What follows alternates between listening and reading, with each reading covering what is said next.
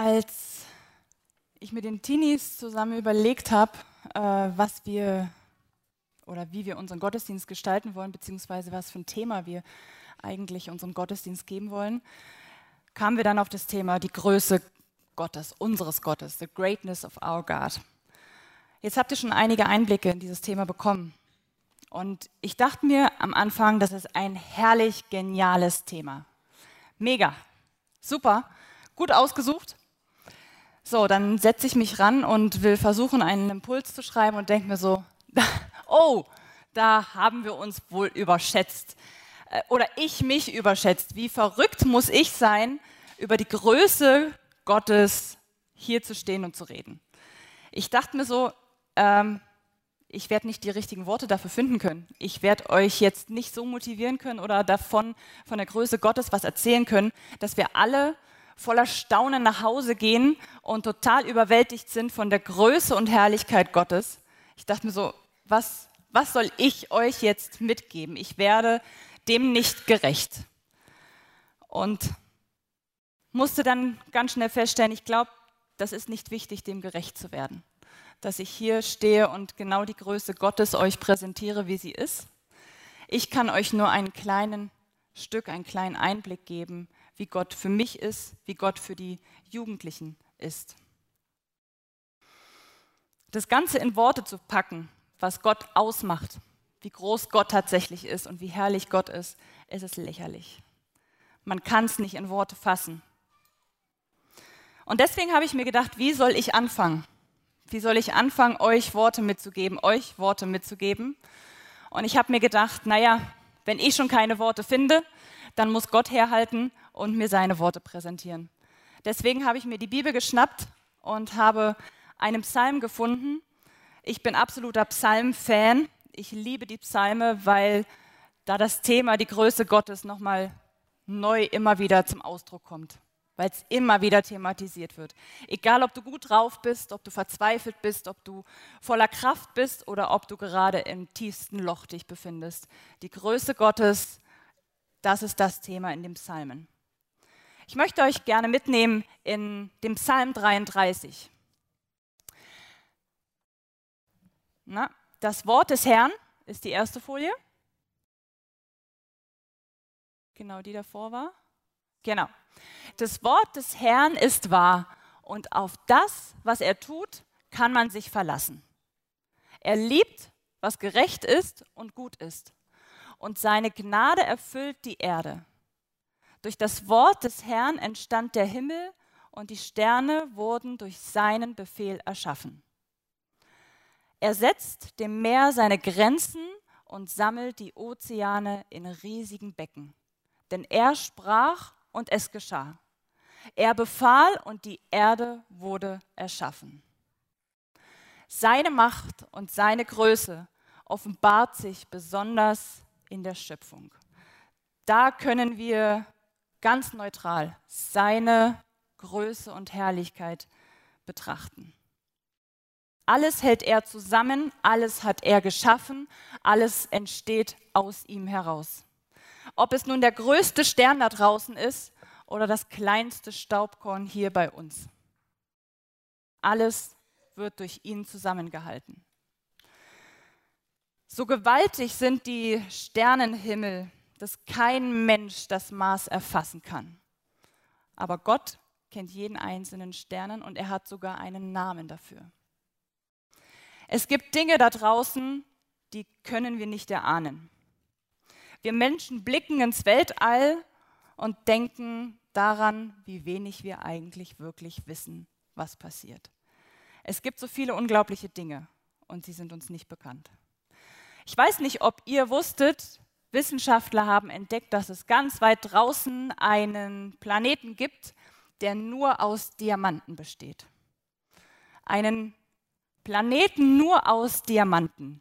Für manch eine Frau vielleicht der Traumort oder ein Mann. Dieser Planet nennt sich 55 Kangri.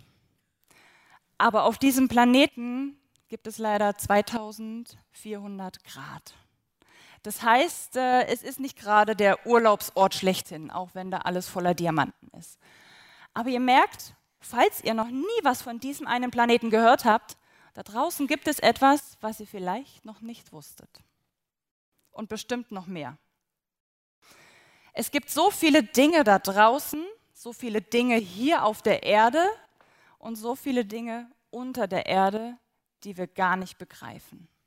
Und für Gott ist das alles kein Geheimnis. Egal in welcher Ecke etwas sich abspielt, egal wie geheimnisvoll uns etwas erscheint, für Gott ist das alles kein Geheimnis. Doch wir Menschen versuchen trotzdem immer wieder Gott in Schubladen zu stecken. Wir versuchen ein Bild von Gott uns zu kreieren, um ihn in unser Gehirn zu pressen. Merken dabei aber ganz schnell, dass Gott vielleicht doch nicht ganz so tickt und nicht ganz so ist, wie ich in mir erdacht habe. Mit unserer Logik und mit unseren Worten möchte Gott auch nicht erfasst werden. Dafür ist er viel zu groß und unser Gehirn viel zu klein. Aber er möchte mit deinem Herzen erfasst werden. Er möchte, dass du ihn mit deinem Herzen, mit deinem Leben erkennst. Nicht unbedingt begreifst, darum geht es ihm nicht. Sein Ziel war es nie gewesen, dass du verstehst, was er will, dass du begreifst, ist was gekracht? Oh ja, es passiert. Sein Ziel war es nie, dass du ihn erfassen kannst. Sein Ziel war immer Beziehung, dass du ihn erlebst. Gott hasst es, ihn als theoretischen Gott zu bezeichnen. Gott ist ein lebendiger Gott. Und wenn etwas lebendig ist, dann sollte ich es erfahren können. Dann sollte mein Körper es erfahren, mein Geist, meine Seele. Dann sollte es mir irgendwie möglich sein, Gott zu erleben. Und genau das ist Gott wichtig. Diese Beziehung aufzubauen zu einem Gott, der tatsächlich lebendig ist, funktioniert nicht über Logik, funktioniert nicht über Theorie oder über Worte. Sie können helfen, aber diese Beziehung funktioniert einzig und allein über Vertrauen. Und Gott zwingt dich nicht, ihn zu lieben. Gott zwingt dich nicht, ihm zu vertrauen. Gott zwingt dich nicht zu erkennen, dass er lebendig ist. Das macht Gott nicht. Wir Menschen versuchen es manchmal. Wir gehen hin und versuchen durch Argumente jemand anderen zu Gott zu bringen, durch Tatsachen. Aber schau doch her, du siehst doch, dass Gott total lebendig ist. Bringt vielleicht nicht unbedingt immer was. Es kann helfen. Aber damit Gott oder damit du wirklich sagen kannst, ja, ich vertraue Gott, dann musst du ihn erlebt haben. In deinen Höhen, in deinen Tiefen, in deinem Herzen und nicht nur in deinem Verstand. Es geht Gott immer um Beziehung. Egal, ob du jetzt 50 Jahre Christ bist oder ob du noch kein Christ bist, es geht Gott um deine Beziehung zu ihm. Wenn wir schon mal bei dem Psalmen sind, habe ich euch heute einfach mal meinen Lieblingspsalm mitgebracht. Den möchte ich gerne euch vorstellen. Das ist Psalm 63. Gott, du bist mein Gott. Dich suche ich von ganzem Herzen.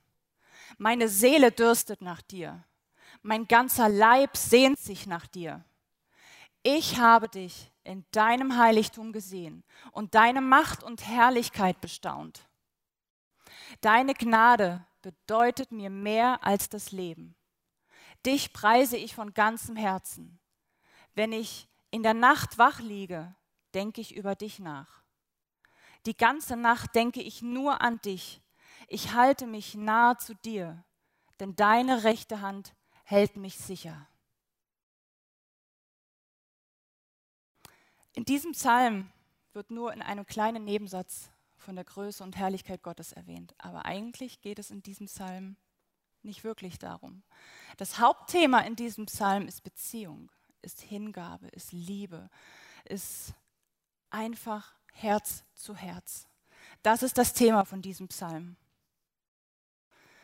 Deswegen ist es mir wichtig, euch zu sagen, es geht nicht immer darum, die Größe Gottes zu erkennen, zu verstehen, zu begreifen mit dem Verstand, sondern sie zu erleben.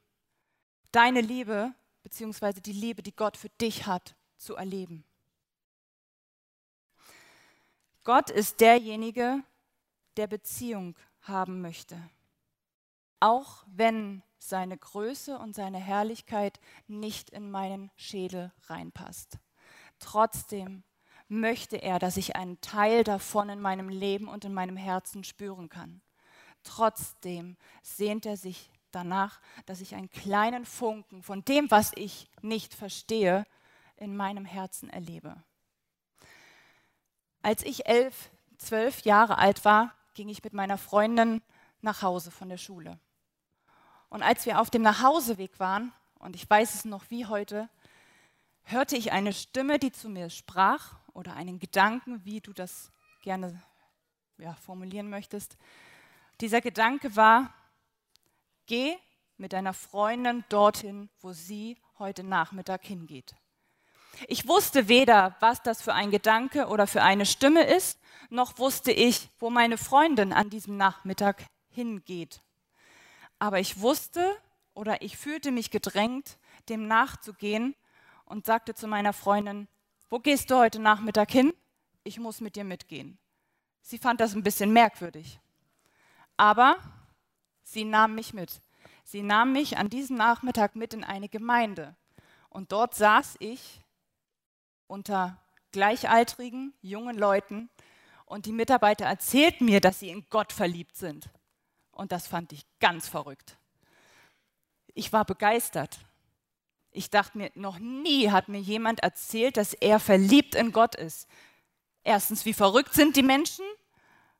Und zweitens habe ich gedacht, wie fasziniert bin ich darüber, dass sie von, davon erzählen, von dieser Liebe. Gott war es, der mich als erstes gesehen hat und gesagt hat, komm zu mir, ich möchte eine Beziehung mit dir.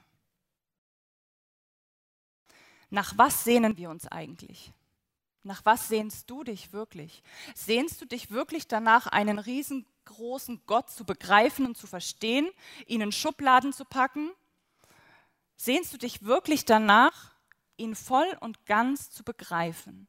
Oder sehnst du dich im Grunde einfach nur danach, ihn zu erleben?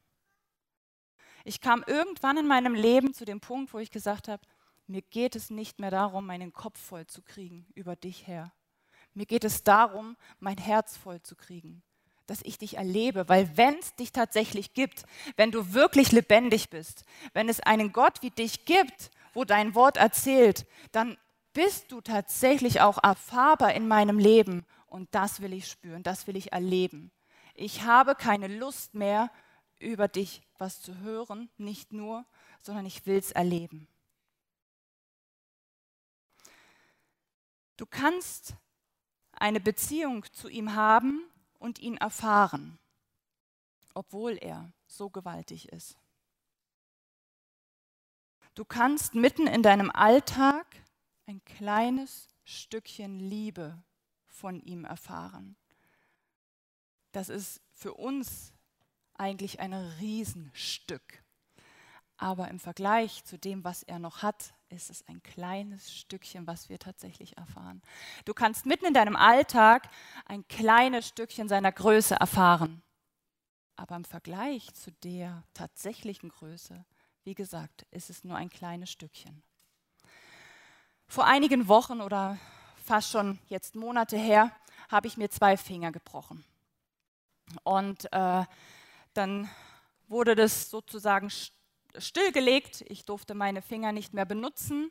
Und die, die schon mal einen Finger gebrochen oder einen Fuß gebrochen haben, wissen ja, naja, Stilllegung. Du benutzt diese Gelenke dann nicht mehr und dann fangen sie an, steif zu werden.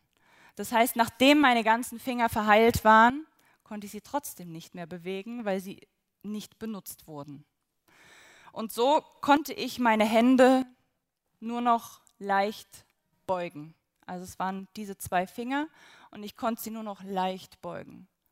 Und ich war genervt davon, weil ich dachte, jetzt sind sie doch eigentlich gesund.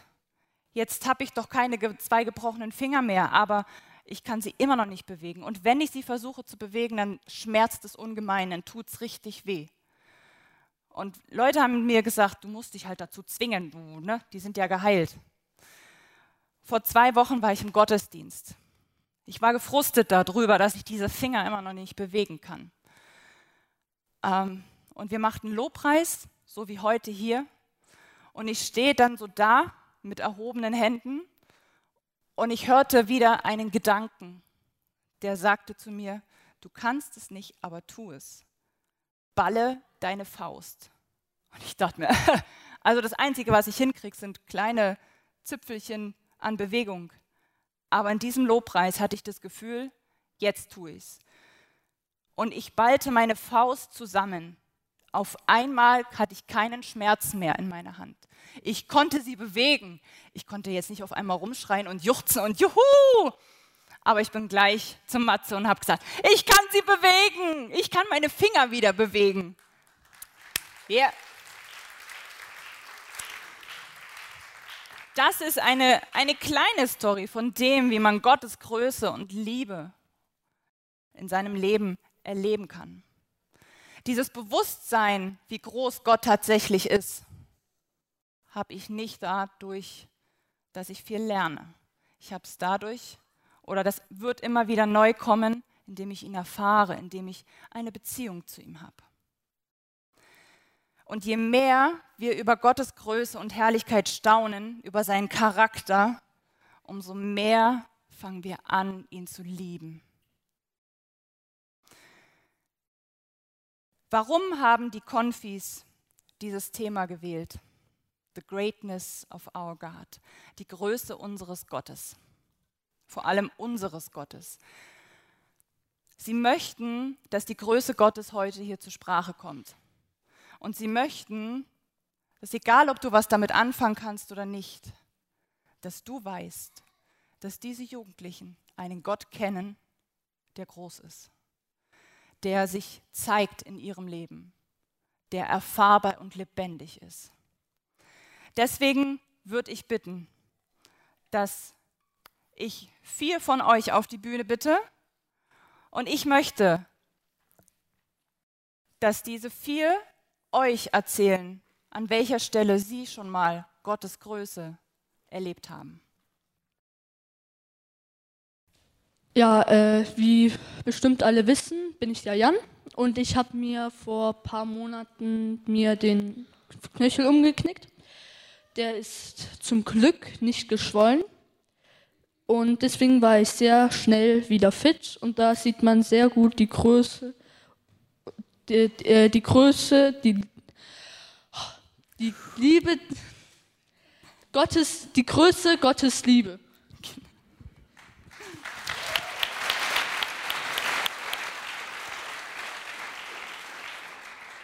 Für mich zeigt sich Gottes Größe in der Natur, in der Vielfalt und Kreativität der Pflanzen und Tiere, bis in die kleinsten Details einer Zelle und gleichzeitig auch in der Größe des Sonnensystems, der Sterne und Galaxien.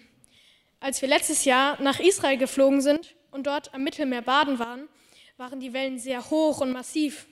Man konnte auf diesen Wellen reiten und wurde mit so einer Wucht an den Strand getragen. Da zeigte sich Gott für mich in seiner Kraft. Mega.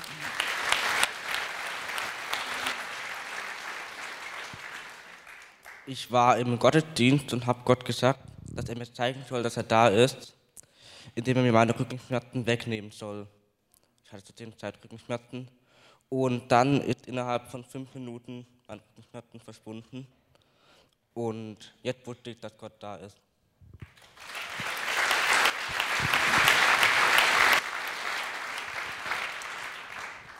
Hallo allerseits.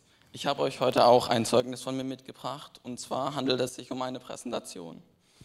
Also ich habe meine Präsentation gut gelernt, aber war immer noch sehr aufgeregt. Aber ich glaube, das sind die meisten in meinem Alter. äh, als dann der Tag kam, an dem ich die Präsentation vorführen musste, hat mich meine Mutter äh, ins Auto, äh, war ich mit meiner Mutter im Auto und habe ihr gesagt, dass ich sehr aufgeregt bin und deswegen auch wahrscheinlich nicht so eine gute Note haben werde.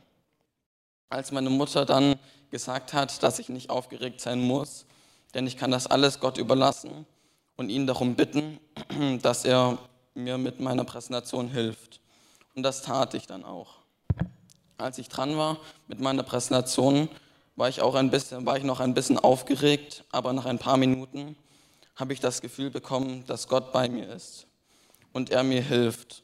Und ich war gar nicht mehr aufgeregt. Und das Gleiche ist auch einem Freund von mir passiert.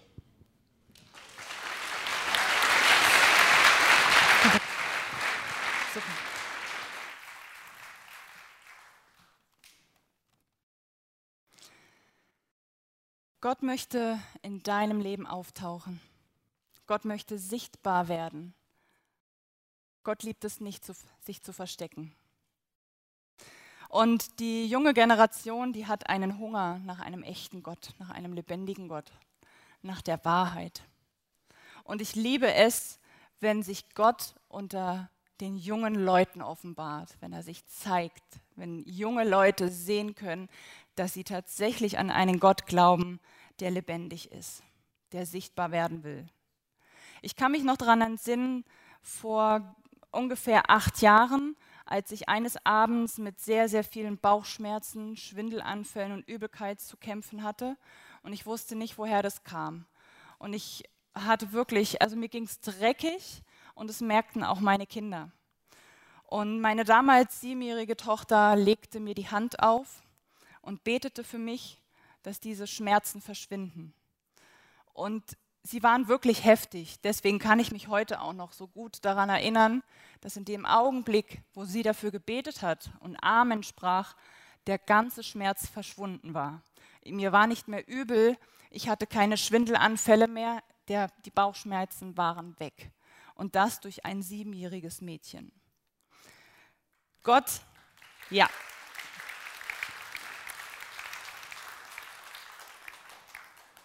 Gott möchte sich zeigen, egal wie alt du bist. Wir haben vorhin gelesen, dass Gott durch seine Worte wirkt, dass Gott spricht und es geschieht. Er ruft Dinge in Existenz und er schafft Leben. Als Jesus auf der Erde war, und mit seinen Freunden, seinen Jüngern unterwegs war, da hat er viele Dinge erzählt über sich, über Gott und über sein Reich, über Dinge, wie er sie sieht. Die Jünger haben nicht alles verstanden, vielleicht noch nicht mal die Hälfte. Aber sie haben gemerkt, immer dann, wenn Jesus spricht, geschieht etwas mit ihnen. Sie werden innerlich lebendig. Auch wenn sie es nicht verstehen, auch wenn sie es nicht begreifen und immer wieder nachfragen, sorry, jetzt habe ich das, irgendwie war das jetzt total verrückt, was du gesagt hast.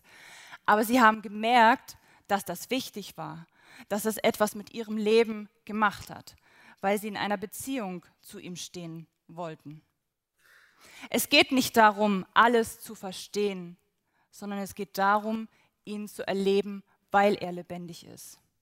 Und das ist das, was ich euch Jugendlichen wünsche dass ihr auf einer Reise seid, in dem ihr weiterhin Stories erleben könnt, weiterhin Zeugnisse habt, mit einem lebendigen Gott Sachen erlebt und so mutig seid wie heute, um hier oben zu stehen und es so vielen Menschen zu erzählen. Dafür braucht es Mumm. Und es braucht Mumm, genauso in dem Alltag draußen zu stehen, in der Klasse und zu sagen, ich glaube an Gott, weil ich ihn erfahre. Es braucht Mut, auf der Arbeitsstelle rauszugehen und zu sagen, ich glaube an einen Gott. Ich glaube an meinen Gott, weil er lebendig ist. Und das ist das, was ich euch wünsche. Mut. Ganz viel Mut, weil es egal ist, was die Menschen um euch herum erzählen, ob sie daran glauben oder nicht, weil ihr es erfahren habt.